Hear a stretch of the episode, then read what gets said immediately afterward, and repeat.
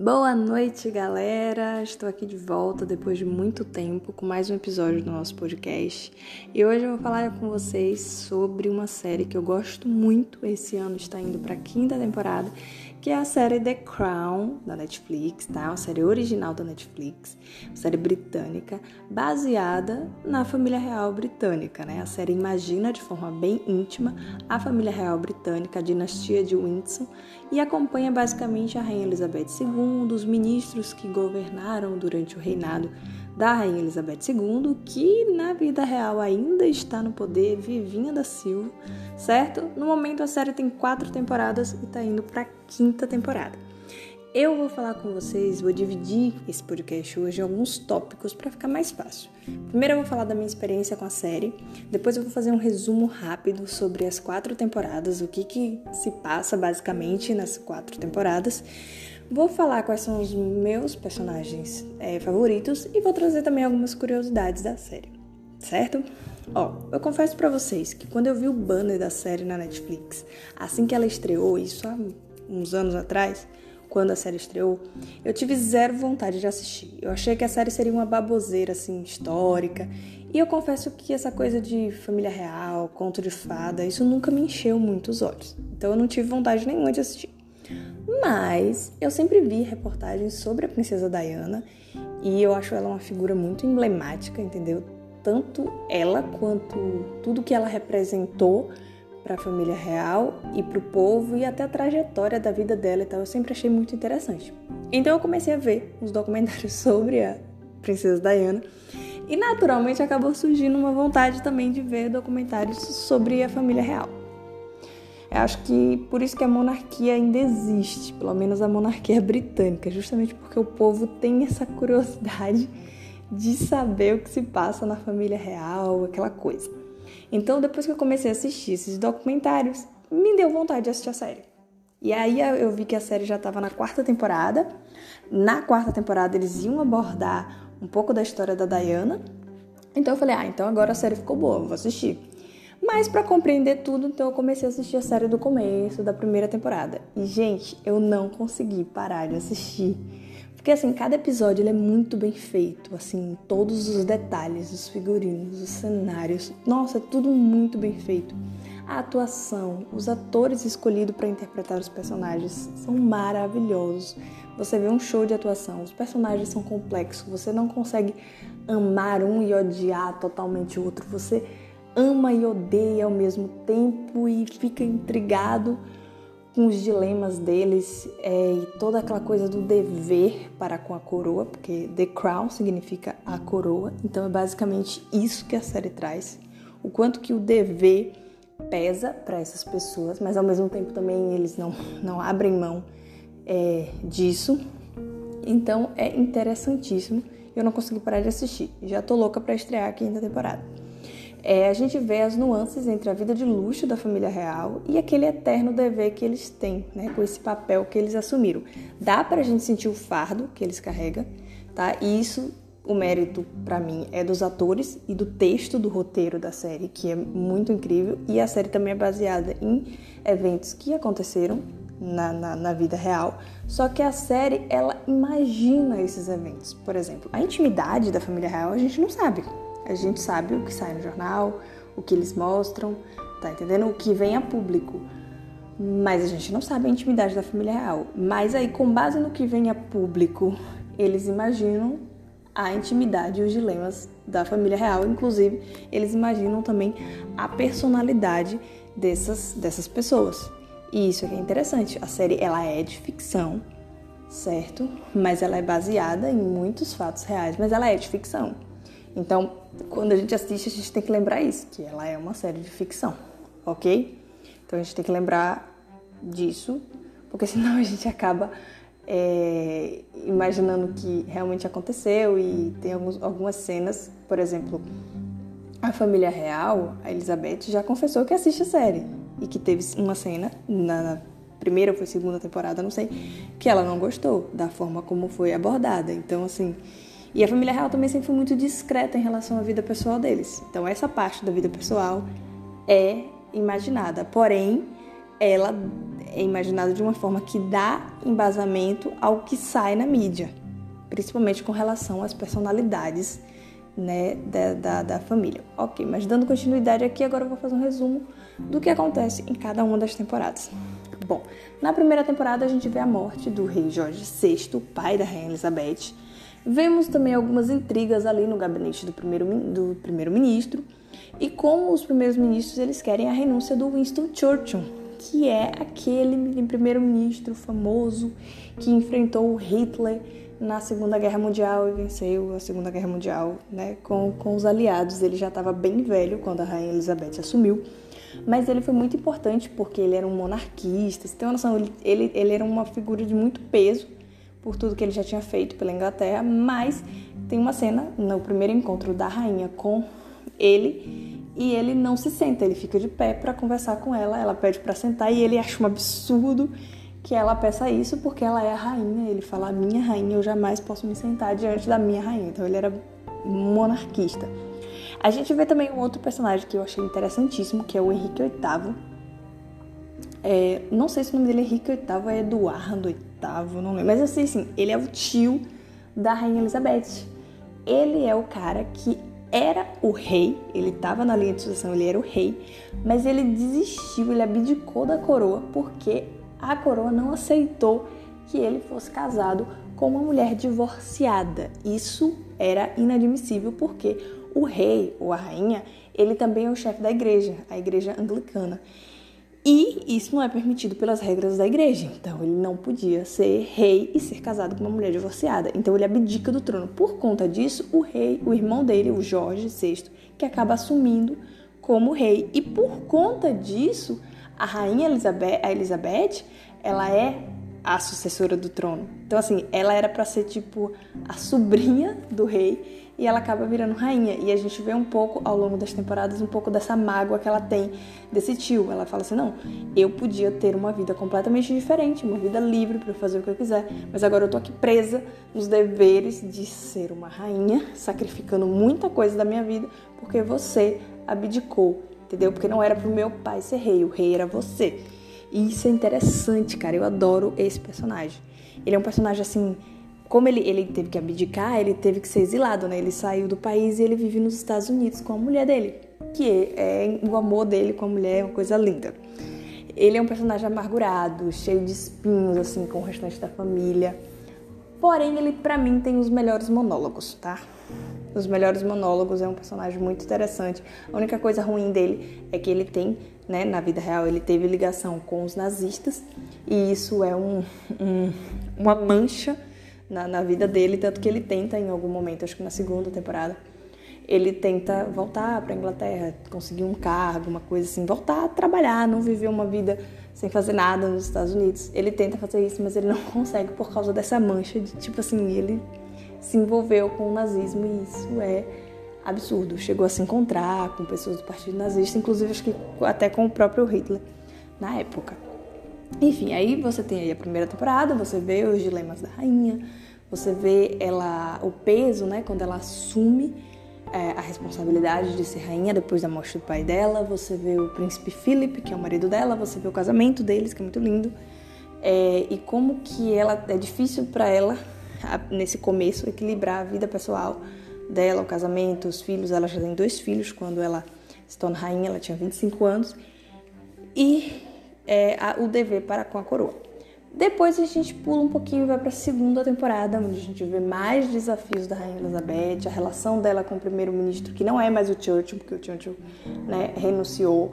O Churchill é um personagem ótimo, mas aí já é outro ministro. Você vê algumas intrigas, rola uma guerra lá entre o Egito e, e, e a Inglaterra por culpa do primeiro-ministro.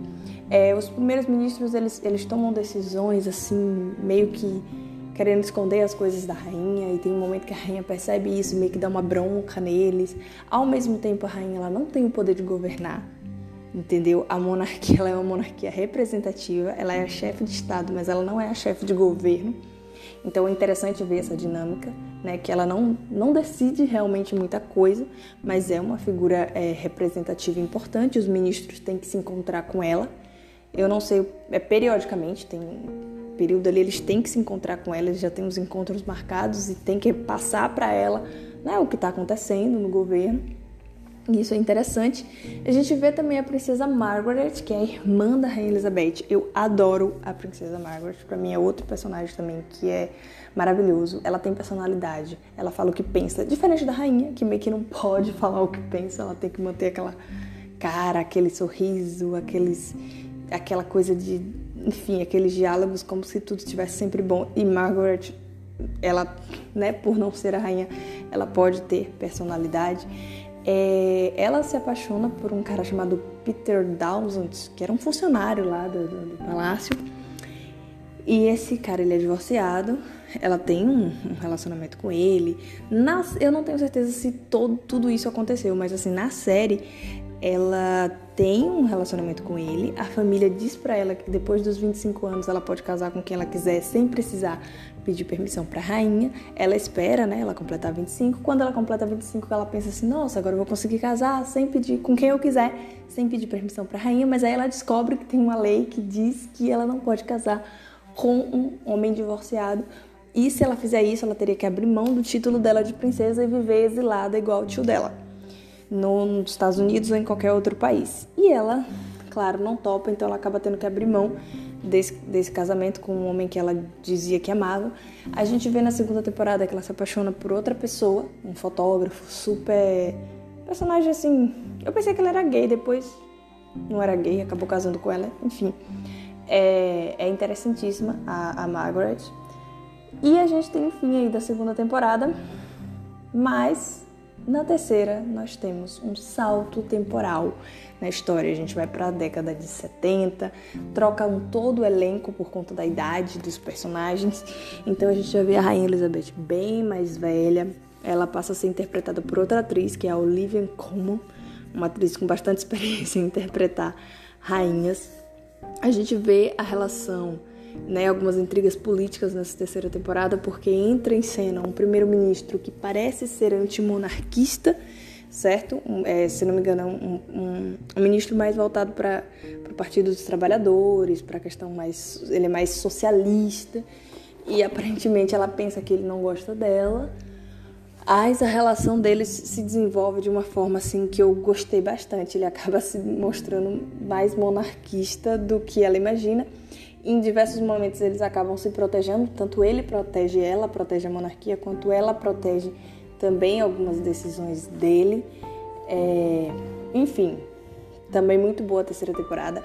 Mas o que eu mais gosto na terceira temporada é que a gente vê o príncipe Charles, mais velho, enfrentando os dilemas já de ser um príncipe, a gente vê a coração dele, a gente vê que o título dele é o título de príncipe de Gales. Gales é um paísinho assim pequeno que é ligado ao território da, da, da Inglaterra, mas é um país à parte, que fala um idioma à parte. A gente vê que ele tem que ir pra, a rainha obriga ele a ir para lá para aprender o idioma do lugar, ou seja, ele vai ser príncipe de um lugar que ele nem mora, nem sabe o idioma. Eu achei isso interessantíssimo, certo? Ele tem ele tem uma relação lá com um professor que, que ensina ele a falar galês, porque o discurso da coroação dele tem que ser falado em galês e não em inglês e isso é muito massa. É, a gente vê as fragilidades do Charles, a gente vê, né, porque mais para frente ele tem, depois que ele se casa com a Diana, ele tem atitudes horríveis, né? O público não gosta muito dele por conta de muita coisa que ele fez com a Diana, mas ele é um personagem que ao mesmo tempo que a gente sente raiva, a gente sente muita pena dele. Sabe? Muita pena dele. A relação com a família não é boa. Ele não é tão próximo da mãe é, aparentemente a mãe só quer resolver. A mãe é a rainha Elizabeth. Só quer resolver os problemas. Ela acha que se resolve os problemas com uma frase ou outra. Ele sente o peso do, do, de ser o príncipe, de ser o, o, o herdeiro, o primeiro ali na linha de sucessão. Eu vi uma entrevista com Leandro Carnal, que é um historiador muito conhecido, ele fala que a rainha Elizabeth não deve gostar muito do príncipe porque ele vai suceder ela. Então ele vai se tornar rei quando ela morrer e que ela olha para ele e vê a face da morte e que por isso a relação dela com ele não é é uma relação um pouco estranha. Pelo menos é assim que é mostrado na série. Mas eu achei interessante isso. Ela olhar para ele e falar assim: "Nossa, você vai ser rei, mas tipo assim, você só vai ser rei quando eu morrer". Então, se você quer ser rei, quer dizer que você quer que eu morra?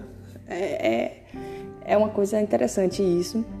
A gente vê o relacionamento do príncipe Charles com a Camilla Parker Bowles, que hoje é a atual esposa dele, mas ela foi namorada dele, tinha uma relação de vai e volta com ele e com outra pessoa. A gente vê que a Camila é o amor da vida do Charles. Eu adoro a Diana, mas a Camila é o amor da vida dele.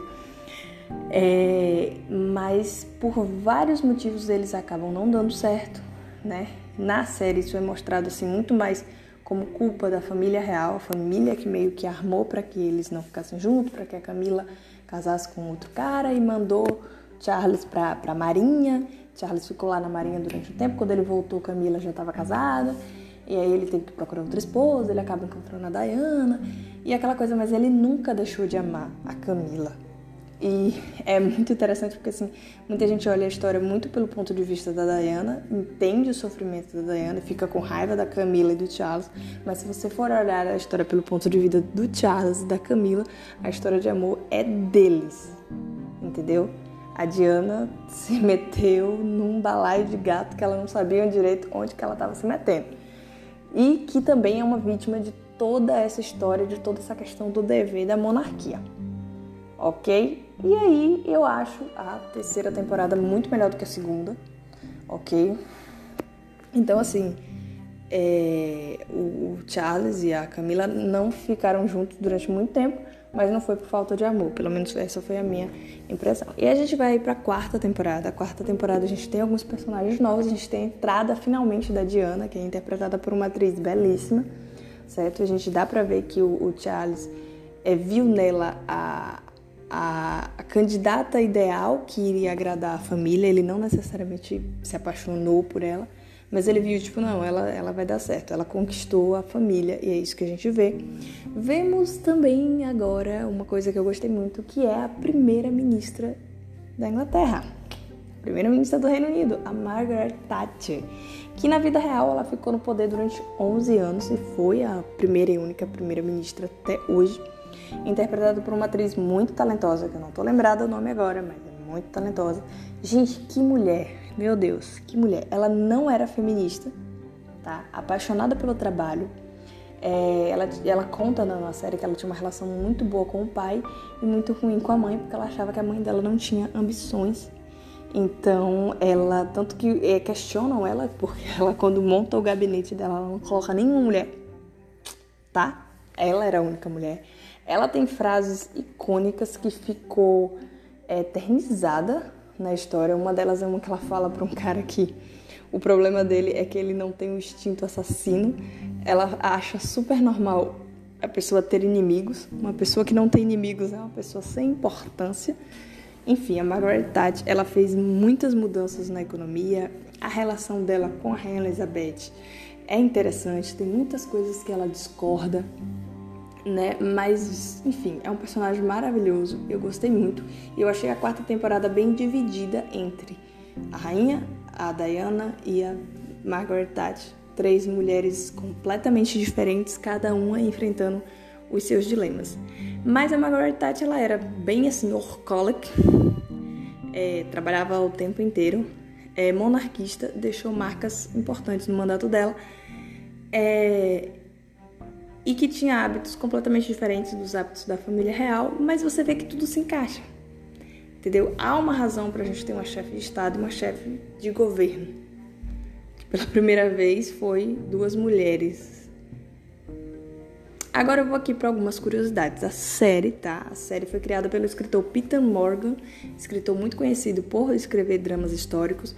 A primeira temporada ela se, passa nos anos 50, a terceira nos anos 70 e a quarta temporada nos anos 80 e os criadores da série têm a pretensão de fazer mais duas temporadas, ou seja, ela vai até a sexta temporada. Muito provavelmente a gente vai ver a morte da princesa Diana, a gente vai ver outros detalhes é, da, da família real.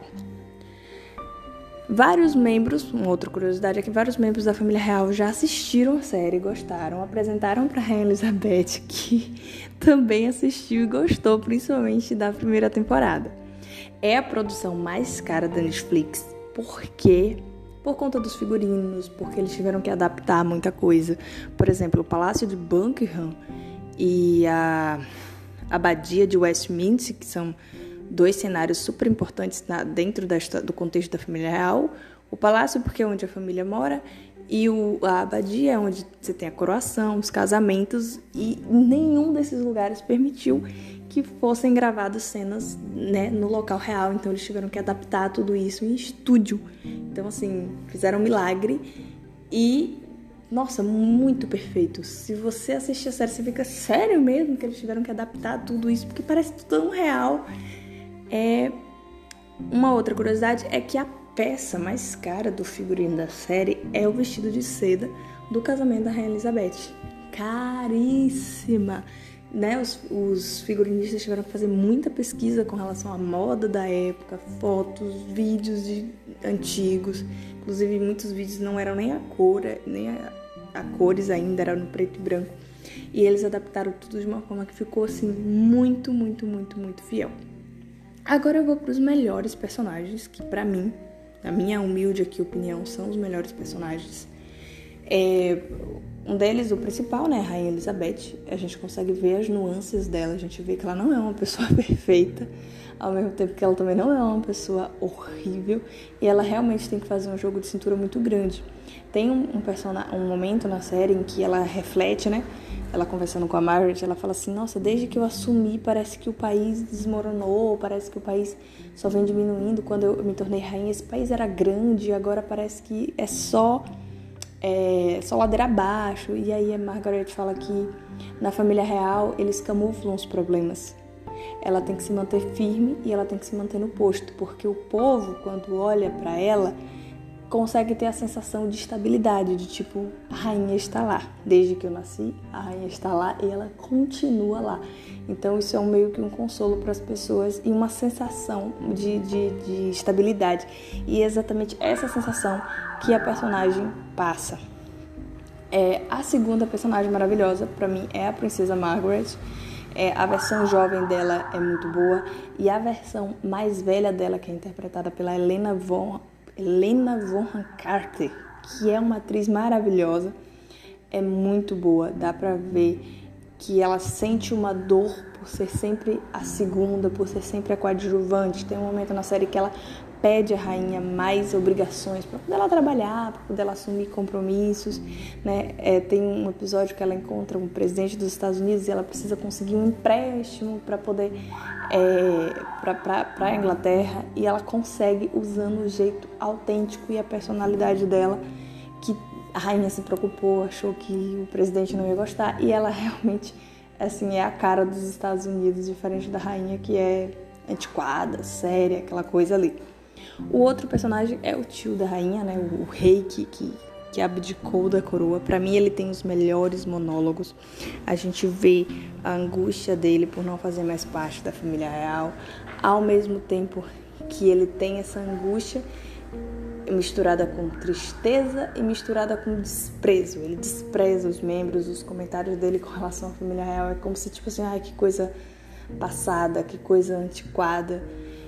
E quando ele está perto de morrer, e a rainha Elizabeth visita ele, isso na série, não sei se aconteceu na vida real, ele fala para a rainha que a coroa sempre sabe a cabeça certa onde se assentar, ou seja, ele admite que a melhor coisa que aconteceu foi o pai dela ter se tornado rei, que foi um rei muito melhor do que ele poderia ter sido, e ela tem sido uma rainha muito melhor do que ele poderia ter sido. Então essa frase é incrível, acho que é uma redenção assim do personagem. Ele é interpretado por dois atores, mas antes quando ele está mais novo por um ator, depois que ele está mais velho, doente, por outro ator. Enfim, ele e a atriz que faz a esposa dele são personagens não, excêntricos e que eu gostei bastante, porque dá uma mudada no tom dos personagens da família real. O outro personagem é o Charles. Eu acho o Charles muito complexo. Eu odeio ele e sinto muita pena dele ao mesmo tempo. Sabe? Um personagem que consegue me fazer sentir essas duas coisas merece estar aí no hall dos melhores personagens. E a última personagem que eu acho maravilhosa é a, é a primeira-ministra Margaret Thatcher eu depois que eu vi ela na série, eu fui pesquisar sobre o mandato dela, sobre as coisas interessantes que ela fez. E é uma personagem interessantíssima. sabe? No lugar dela, no tempo dela, ela fez muita coisa. A princesa Diana é um, um, uma figura que dentro da família real é a figura que eu acho mais incrível, principalmente pela tragédia que foi a vida dela. Quando você assiste esse documentário, você vê as cenas dela, você vê uma mulher linda, inteligente, é, tipo, com personalidade.